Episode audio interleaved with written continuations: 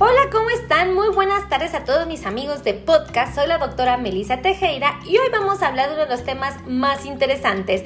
Vamos a hablar acerca de si conocen los chocolates sin azúcar más famosos.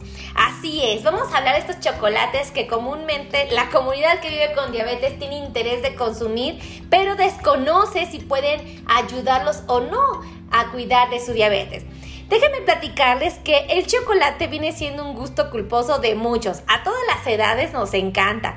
Ciertamente es que si comemos porciones elevadas del chocolate, ya sea sin azúcar o del, del, chocolate ordinario, pues evidentemente pues no va a ser la mejor opción. La ventaja más importante es que si somos lo suficientemente responsables para comer las porciones indicadas, probablemente nos podamos dar el gusto de comer un chocolate sin azúcar muy de vez en cuando.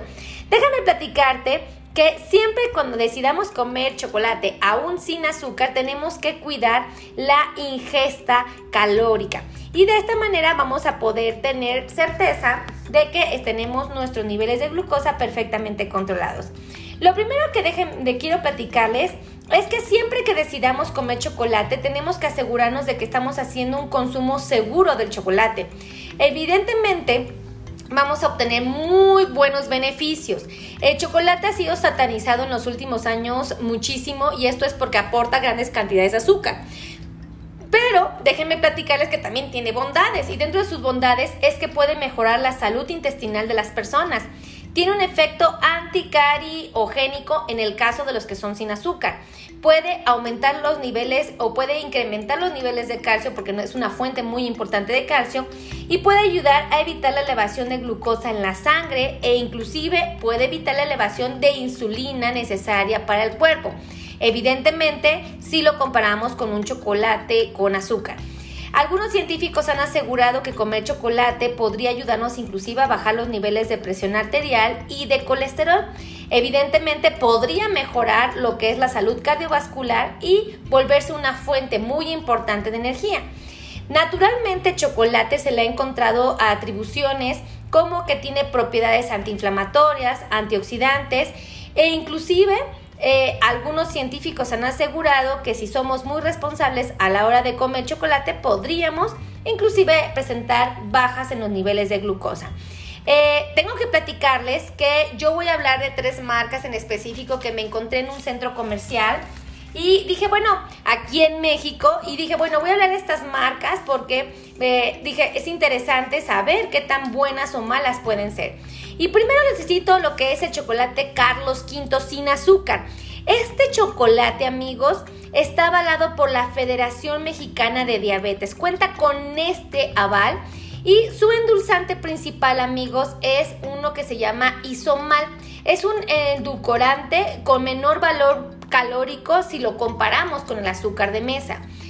Este chocolate ciertamente pertenece a la marca Nestlé y una barra que nos venden comercial pesa 17 gramos y únicamente nos aporta 74 calorías. Realmente no son muchas.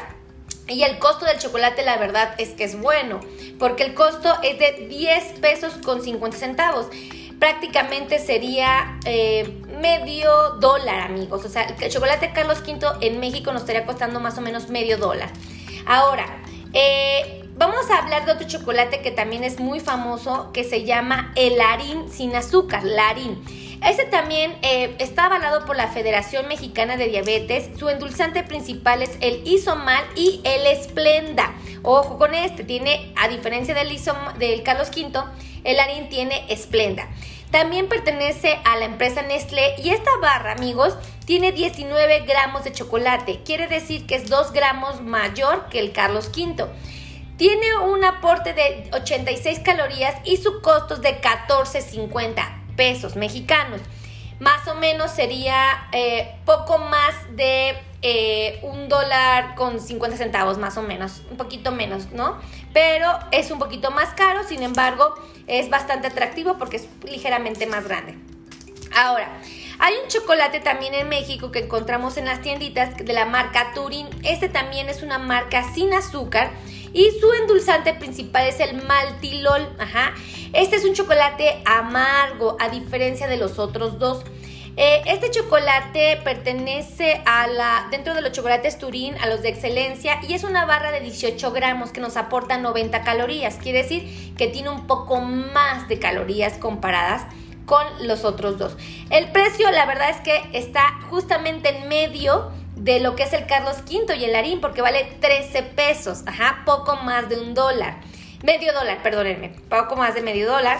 Y bueno, definitivamente estos tres chocolates son las marcas más comerciales que tenemos al alcance en muchas de las tienditas o tiendas de autoservicio que encontramos. Y dije, bueno, voy a hacerles este, este, este, este, esta reflexión, este podcast, porque quiero que sepan que aunque no encontrarán estas marcas donde ustedes están viviendo, existen otras marcas muy parecidas que cumplen con ciertos criterios. Se van a notar que todos los que dicen sin azúcar, bueno, pues efectivamente tal vez no les pusieron azúcar añadida, pero tienen que saber que la fuente de energía que les brinda esa barra de chocolate comúnmente puede estar eh, presente por la manteca de cacao que ocupan para su elaboración, la leche, obviamente los saborizantes artificiales y la lectina de soya. Estos tres chocolates por lo menos cumplen con estos criterios y les puedo decir que el azúcar que nos estaría aportando sería estrictamente por estos componentes.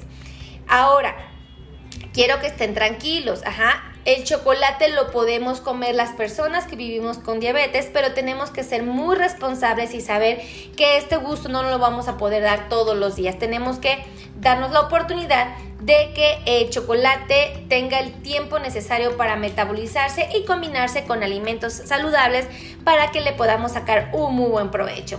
Así es que gracias a todos mis amigos de podcast por formar parte de este audio. Me siento muy bendecida con su compañía. Si les gustó este eh, podcast, por favor, compartan, compartan, compartan, compartan, compartan, compartan este podcast. Y de igual manera, los quiero invitar a que me sigan a mi canal de YouTube. Ahí van a encontrar cientos de videos que los puede orientar mucho y los puede enriquecer mucho para aprender acerca de la diabetes y de qué estrategias aprovechar para cuidar de la misma en nuestro cuerpo.